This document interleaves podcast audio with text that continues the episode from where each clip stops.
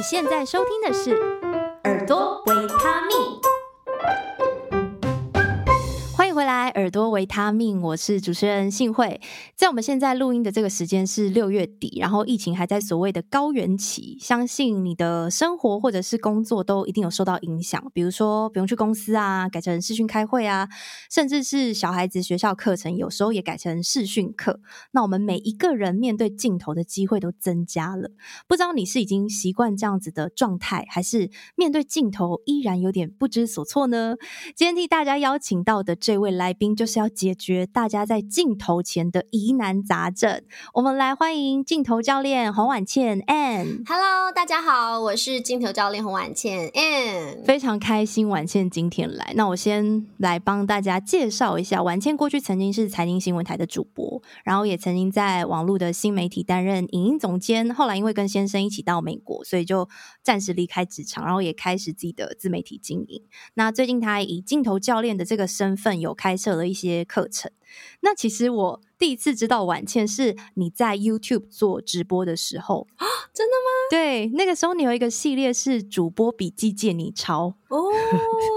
哇，对，呃，那时候你就讲了很多的访谈技巧，然后我就觉得哦，收获很多，然后我就一直默默的 follow，然后后来就看到你有开一些相关的课程，就觉得哎，好像。可以问问看你愿不愿意来聊一聊？我很开心，我也很惊讶，因为那是我从、嗯、呃美国回来之后，一开始就是呃默默的一个人在做的那个直播。对，那时候因为刚生小孩，所以我没办法晚上直播，所以我只能在那个人很少的中午时段直播。嗯、然后看到小猫少少的，我还想说，嗯，至少还是有人支持我的，然后我就继续的直播。哇，今天听到你原来是那个时候认识我，我觉得好开心，很惊讶，谢谢。对，对，因为我觉得那个。内容都很扎实，然后觉得哎，都很有收获，这样子对，所以就有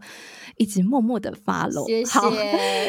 嗯、呃，那就像刚刚说到的，其实现在因为呃疫情的关系，所以大家不管是上课啊、开会啊、简报啊，甚至像我们今天，其实我们也是用远距的方式来录音。那如果说我们有些听众，他可能对于镜头，就是有些人是。其实不太习惯在镜头上面，就是看到自己，或在荧幕上面看到自己，然后就觉得啊，很没有自信啊，然后很紧张。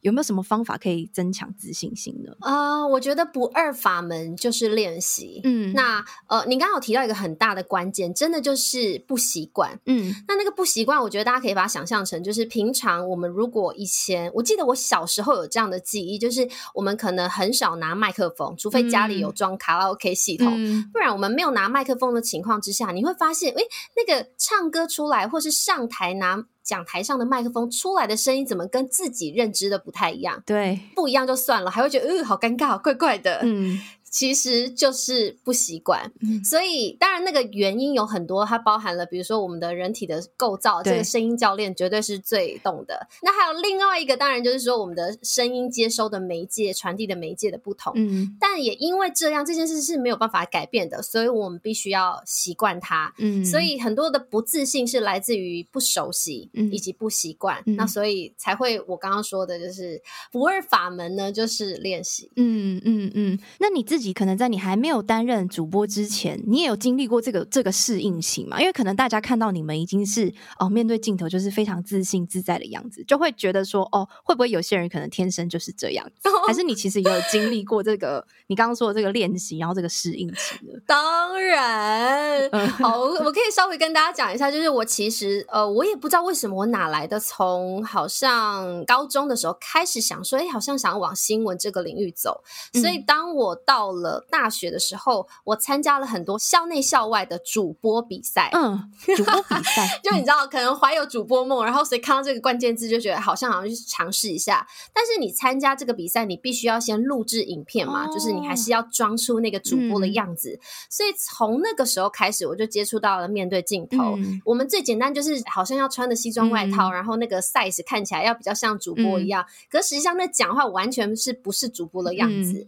可是也因为会这样一次一次的参加比赛，那你会得到一些 feedback 嘛？嗯、我才知道说，哦，原来面对镜头，比如说包含声音，我以为要温柔就是要很嗲，实际上一点都没有专业跟权威感，嗯、所以也是这样子一步一步走来，然后。直到了当我进入电视台的时候，可能对方的要求就会是以一个更职业为标准的去要求我了，嗯、所以大家才会觉得，哎，好像当记者、主播，好像他们出来讲话的声音都是同样的感觉，就是那个痛调的感觉。嗯嗯、对，但我也是这样走过来的。嗯，所以你刚刚也提供了一个很好的方法，就是其实就是录影片，然后自己多去看。多去习惯，你就会发现哦，原来我在影片里面是长这样子。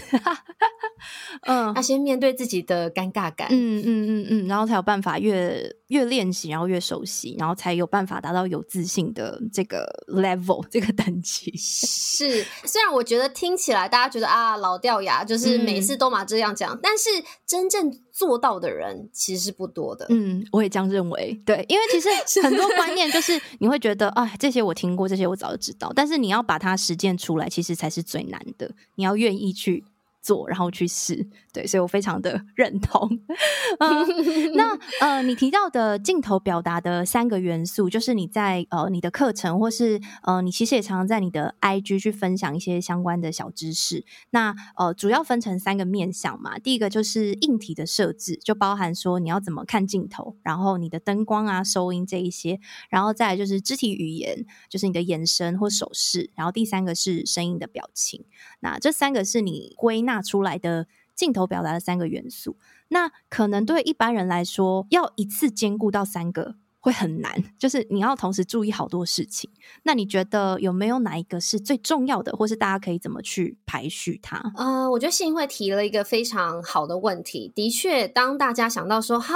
嗯，我要来精进我的镜头表达能力了，结果一看，哇，好像很难啊，算了，改天再做。嗯，所以呢，第一件事情，我觉得应该要做到的是硬体设置。嗯，它有两个原因。嗯，第一个原因是第一印象。因为硬体设置刚刚有提到了灯光啊、镜头的摆设啊，甚至是声音的呈现等等这些。它就像是呃，你整个画面上呈现出来，别人一进入这个视讯会议室，或者是看你的直播，这就是他映入眼帘的东西。所以一旦你第一印象不好的时候，这个人哪管你后面讲的内容多精彩，他根本就耳朵关起来，他就不想看了。嗯，尤其是这种商务场合，或是你要面试的，你都会去注重自己的开场白，或者是说你当天的穿着了。嗯，那更何况来到了线上，这对我们来说就是很重要的第一印象。嗯，所以我觉得硬体设置它。第一个，大家可以就是说，如果你没有无心思再去管其他的，第一个要先做的事情，嗯，再来第二个呢，就是呃，第二顺序就是声音表达，嗯，因为声音表达的话，其实这会影响到你在表达内容的时候生不生动、吸不吸引人，嗯，所以肢体语言反而是加分的部分，嗯，但并不代表说，哎，肢体语言我就可以不用理它，因为反正加分没关系，我先把基本顾好，先及格。但是要很小心的是，肢体语言它有可能会出卖你，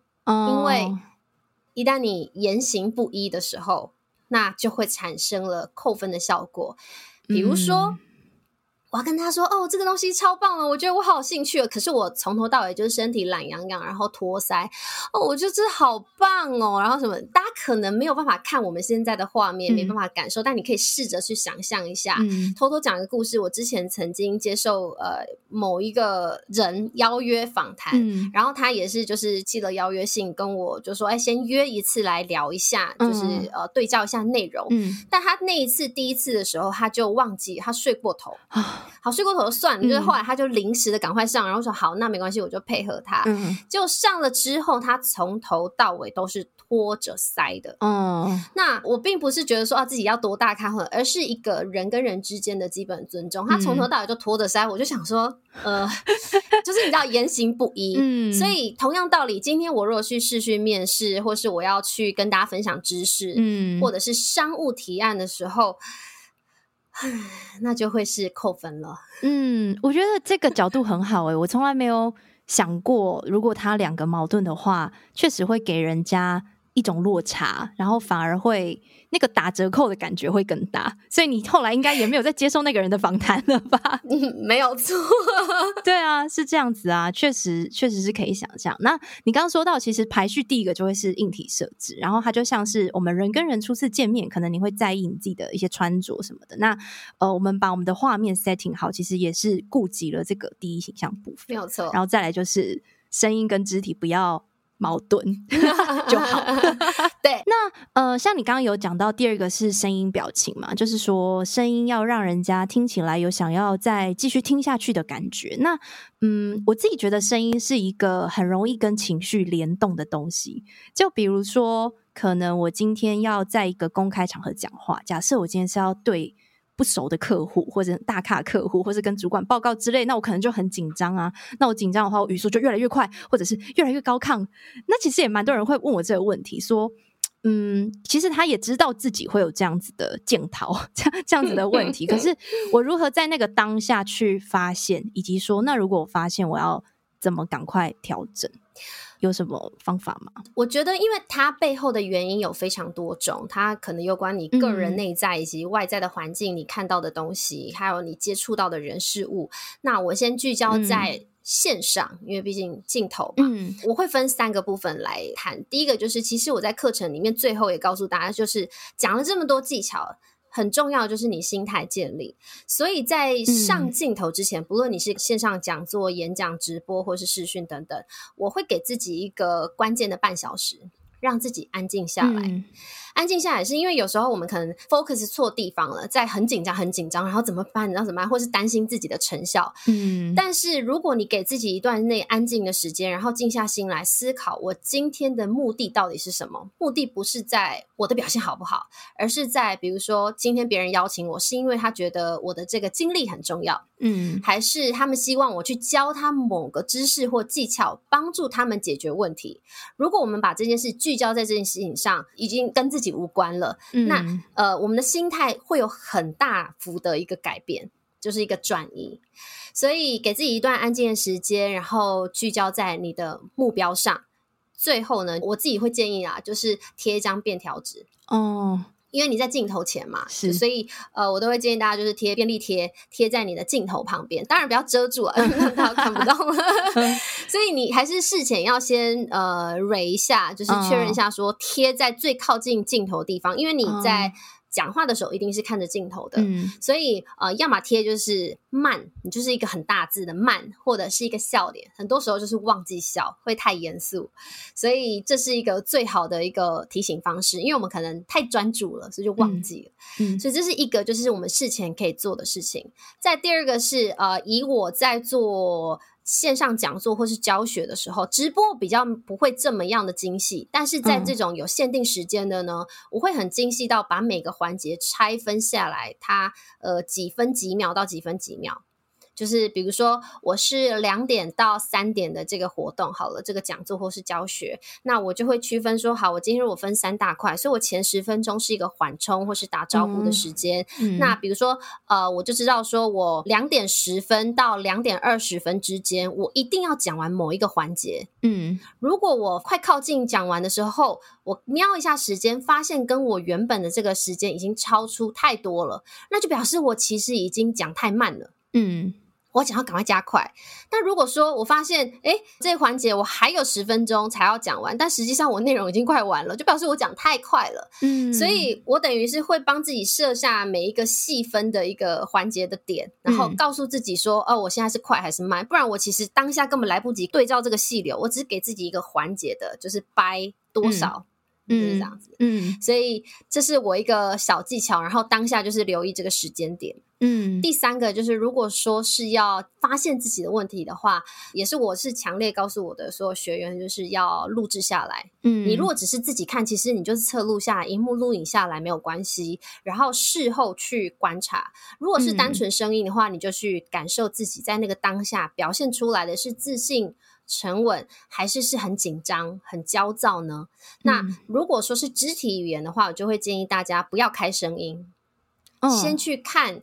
无声版的自己，然后自己呈现出来的样态。嗯，那个姿态有没有那个板 C？、嗯？台语就是那个版 C 有没有出来？嗯、所以我才会把镜头表达力分成三个环节嘛，因为大家可以聚焦在不同的环节去看，才不会总是说哦，感觉怎么样？嗯、感觉有点紧张，感觉没什么自信。但不自信在哪里呢？嗯，就是感觉，嗯，就也没办法去对症下药。嗯，其实刚刚我是问到声音，但是其实你到肢体语言这一块也都有一起回答了。就是你可以先去 检视一下，比如说把声音关掉，看说，哎，是肢体语言有问题。好，肢体语言如果还好，再打开，哦，是声音有问题，那是什么？哪里有问题？是诶，讲太快了，还是我的语调有点怪怪的？用这样的方法去检视，然后我觉得刚刚的那个你说把细流写下来，这个我也蛮有感的，因为有时候我们讲那种讲座真的是两三个小时，所以你会讲到有点迷失，就是你会有点不知道说我现在这样子的那个进度到底是快还是慢，所以用这样子就 可以很容易去嗯对照出来，然后你就可以去调整哦，然后心态的设定。我觉得我自己也有试过这样子的方式。其实我觉得就是把自己缩小啦，因为你会很在意，就是因为很怕自己表现不好，对，然后你就把自己缩小、缩小、缩小一点点，用比较抽离的方式去看，其实那个紧张感真的是会下降。嗯，所以我觉得。完全提供的方法都，我觉得都很有用哎，太好了，太好了，因为我也是这样走过来的，就是我还是会紧张啊，人怎么可能不紧张？嗯、我还是会有遇到要访问大咖的时候啊，嗯、或者是我不熟悉的不的人事物，我也会紧张。嗯，所以这个对我来说是非常有帮助的，也提供给大家。你现在锁定的是耳朵维他命。如果你喜欢这样的节目内容，请在 Apple Podcast 留下五星好评，并且分享给你有需要的亲朋好友，或者以实际的行动支持。点选节目资讯栏的赞助连结，请我喝杯咖啡，让我们一起创作更多好听的节目。那刚刚讲到的是声音表达的部分，然后接下来我想要再多探讨一点。就是肢体语言，就是其实我们在沟通的时候，可能语言的内容它只占了一小部分，就是我们剩下的时间其实都是在呃听对方的那个语气，或是你看他整体给你的感觉。那嗯，什么样的肢体语言是呃没有自信、不专业，然后又有什么样的肢体语言它是可以帮助声音表达的吗？NG 的部分呢，我想听众们大概也可以陆续猜出来，就是第一个就是托腮，嗯，因为你这样会显现的就是很漫不经心、嗯、不在乎、不重视，或甚至是你可能有点轻蔑对方的感觉，嗯，不论你是不是故意的啦，有可能有些人就想说，啊、哦，我很尊重你，可是故意要用肢体语言摆出来，这个当然就另当别论，嗯，但是托腮还有驼背，嗯，驼背会完完全全的显现出来，它非常的。不自信，嗯，因为之前我就有跟学员举过一个例子，是他是一个国外的美国的线上非常正式的一个听证会，嗯，然后这个人他其实是要上线去做澄清的，就是大家对他印象是负面的，所以他要来澄清说，哦，没有没有没有，这跟我们无关。你其实要呈现出来这个形象是必须要是相对很诚恳的，嗯，因为人嘛，你要去撇清说这个负面的标签。可是他却在刚好镜头拍到的时候，他可能累了，嗯，可是就被拍到他托腮，嗯，所以前面他讲的那些东西全部都前功尽弃，因为就是他，你知道人就会觉得说啊，我抓到了，就像是如果新闻主播突然间吃螺丝，你也会觉得哦，我抓到了，可他前面讲的很重要、很专业，你也不会不在乎，你就觉得很稀松平常，所以我觉得这是人性。那所以。呃，这是一个托腮，然后再来他讲话的时候，从头到尾都是驼背的。嗯，但是这个有可能跟你的硬体设施也有关系，嗯，很可能是你的镜头摆的太低了，或是你桌子太高了，或太矮。太高的话就会变耸肩，嗯，看起来是不和谐的。所以如果你是驼背、耸肩，或者是托腮。嗯，都是 NG 的，就是显现的是不专业跟没自信。还有一个特别要提醒大家，如果是视讯会议啊，嗯，或是视讯面试。我们一般都会做这种比较人体工学的办公椅，嗯，那它是可以转，它可以旋转。哦、那这时候我们人啊，在一个比较紧张的状态的时候，会不自觉摇晃，嗯，真的哦，大家可以去观察，有些人直播或什么，你看一些专家学者，他们就不自觉会去摇晃他们的椅子，嗯，但他想讲的东西是一个非常专业的东西，嗯，那他就会产生了违和啊，因为。你就想，嗯，台语公布地不定嘛，嗯，就是感觉就没那么稳重，嗯，所以我觉得呃要特别留意一下，就是在我们刚刚说这个，你先录影下来，然后事后看回放的话，你可能搞不好会发现哦，原来我自己在一个状态的时候会不自觉的摇晃椅子，所以一开始可能就选 固定式的椅子会比较好，对，真的真的真的真的是这样子，嗯、所以要特别留意，嗯、然后。你刚刚有说要帮助表达嘛？嗯、我觉得加分的部分我们先不谈，但我觉得帮助表达对我来说非常有用的是站立。站立，嗯，对，每个人不一样，但对我来说，我觉得站立就是我的能量是充足的，嗯，就是我是双脚站在地上，我不会呃三七步，我也不是坐着，然后就是翘二郎腿等等，因为它会消耗我的能量。站着的时候，我会觉得我能量是足够的，在面对镜头的时候，那个感觉才会出来。嗯、现在我在跟你录制的当下，其实我是站着的。嗯，这是对我来说，对于声音表达非常的有帮助，也提供给大家。嗯，所以可能每个人会不一样，要去找到你在某一个姿势里面，你觉得说起话来会比较舒服，但是要避免前面刚刚提到的那些 NG 的状态。嗯，然后我还有想到一件事情，因为你有提到说，其实镜头会吃掉我们的能量。我自己对这件事情也非常的有感，因为我也有拍摄一些 YouTube 的教学影片。然后有时候你在当下你就觉得说，哎，我明明已经很活泼啦，我已经很试图用一个很呃，我觉得很亲和、很活泼的方式在跟大家介绍，但是没有，你后来一看，你就是觉得还好诶，这个人感觉好像有点拘谨。所以我就后来就发现，对这件事情真的好像是有这么一回事。那你自己会怎么去突破这个部分呢？就是让大家。即使面对镜头，还是可以感受到那个你的能量，或是你想要传达的东西，是要更夸张吗？是，一定要，一定，一定，一定要，各位听众们，一定要 再三跟大家讲，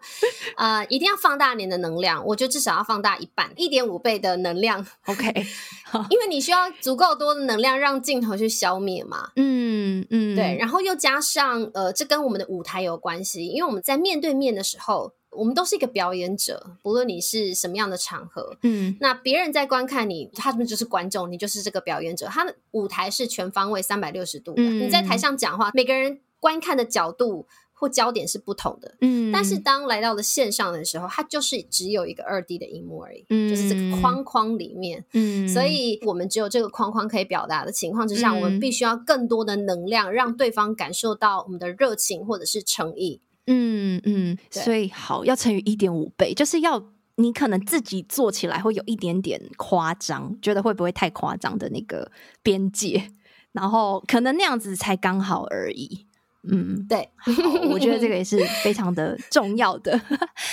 要面对自己的尴尬感。嗯嗯嗯嗯，你过去曾经是电视台的主播嘛？那我们在听主播播报新闻的时候，包括大家从刚刚一路听到现在，一定会觉得哇。婉倩一说话的那个样子，就是非常的有架势，就会给人家一种哇，说话好像就是条理分明。那当然说，在主播台上一定是会有那些新闻的稿子嘛，对不对？有没有什么方法是可以应用在日常的表达场合当中，让大家可以说话比较有重点，或者比较条理分明？就人家说的口条好，你觉得是可以怎么训练呢？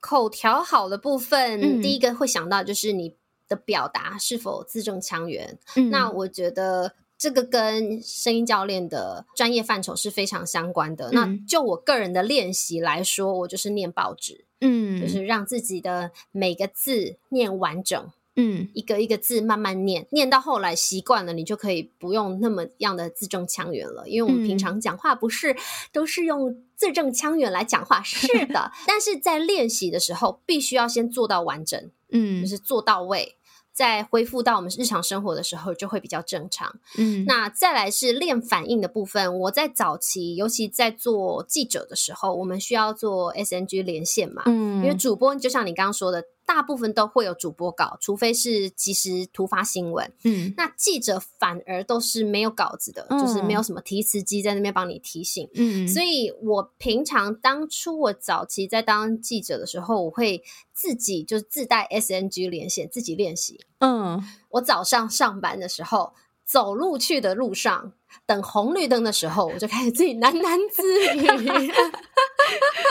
对，可以可以小声一点了，不然旁边可能会侧目。但是我就会自己去把眼见所及描述出来。哦，一开始是先描述，就是画面上有什么，嗯、看到什么就讲什么。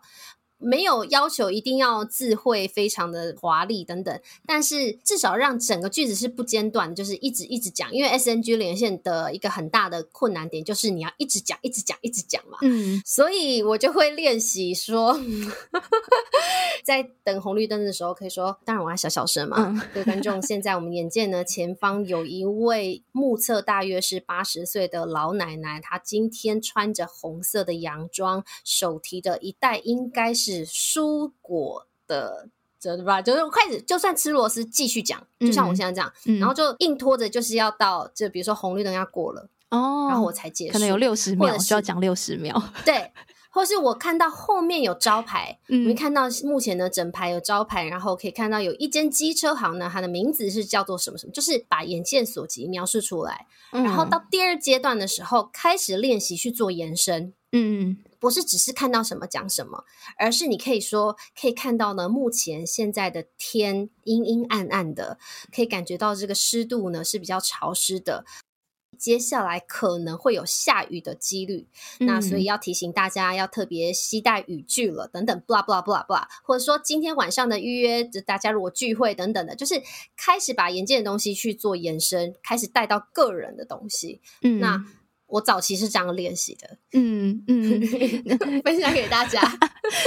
很好笑。你刚刚讲的时候，我就想到说，因为我之前也做过电台的主持人，然后我们是要 live 的，就是所有的节目都是 live 的，所以都是要很精算你自己讲话的描述，然后跟接到那些音乐的。然后我会跟你做一样的事情，我在上班的时候，我会开始念路上的招牌，就是我会开始念，我没有像你这样子是，是你是等于说是把你眼睛见到的观察。念出来，对，有点像是哦，观察到什么事情就把那些事讲出来，但我没有到那么精细，我只是 OK。我现在路上看到的任何的招牌有字的东西、建案的广告，然后我就全部把它读出来，这样子，对，所以也是有。也是类似这样子的练习方法，所以我觉得，嗯、刚刚你提到这个练习方法，它比较像是你也要有很敏锐的观察力，就是你也是要先看到说，嗯、哦，我现在眼前的这些东西有什么东西是我可以说的，有点像是把你的想法、你的观察、你的想法跟你的语言可以同步出来，对，所以这个。嗯，我觉得这个方式蛮好的，下次也试试看。但是也要小声一点。试试 对对对，可以试试。反正现在都戴口罩，哦、大家也不知道是你。对，而且现在有蓝牙耳 机，大家搞不好以为你在讲电话还是什么的。啊，对对对对。所以、嗯、推荐大家可以。用用看这个方法，因为这个方法也是我偶尔会被问到，但是因为其实我的专业比较多是在如何去引导你的声音，对，所以像这种表达或是口条类的，我自己也没有到那么可能有系统的去钻研，对，但也还是会有人问我这个问题。但我觉得刚刚婉倩提到的方法就非常的好，而且大家在呃日常生活当中就是真的可以落实去练习的。嗯嗯嗯，谢谢幸会。嗯，那嗯，像你是大众媒体电视台的主播。嗯，出身，然后后来转到了自媒体嘛。那我觉得两者其实是非常不同的逻辑。那你自己觉得有没有什么地方是，哎，呃，你从那个背景出来会有一些优势嘛？但是也有可能是转过来之后会可能需要调整的地方。好有趣的问题。吃香的话，我想很大一部分就是面对镜头。嗯，你看 YouTuber 盛行的时候，其实对所有的电视台的记者或主播来说，其实他这个转换的门槛是不高的。嗯，因为他就只是一个换个媒介、换个平台。嗯，所以第一个当然就是面对镜头，然后、嗯、呃，我们是有意识到观众的存在的。嗯，因为有些人可能他想要拍影片的时候，他会想说：“哎，我就赶快讲完，赶快讲完。”但是不会去意识到镜头的背后是有人在听你说话的。嗯，我们以前当记者或主播的时候，从头到尾就是对着镜头讲话，嗯，而且还要呈现出非常嗨的样子，你知道，嗯、嗨能量。所以啊、呃，这对我来说是一个很吃香的东西。嗯、然后还有刚刚提到的这个逻辑表达，嗯，因为我们以前一条新闻一分半是基本。嗯，因为以前我在财经台，内容要讲的比较多，所以我们跑财经新闻的内容通常有可能还是会到两分钟，嗯，但这已经算是非常长了。大家可以去观察一下现在的新闻，通常大概都是一分半左右。嗯，所以要如何在一分半里面讲完该讲的重点？嗯，这就是我们当时的要求。嗯，那这对我来说，事后整个逻辑表达，平常在讲话的时候会非常有帮助。那讲到这个劣势的部分呢，应该会有一些地方是你做了之后发现想象不太一样。我觉得对我来说有一个是蛮需要调试的是，因为以前在电视台，嗯、那电视台就比较严谨嘛，所以会做很多事情都要去思考很多，然后去做规划。虽然节奏非常的快，可是因为毕竟是电视台，可是今天到自媒体的角色的时候，其实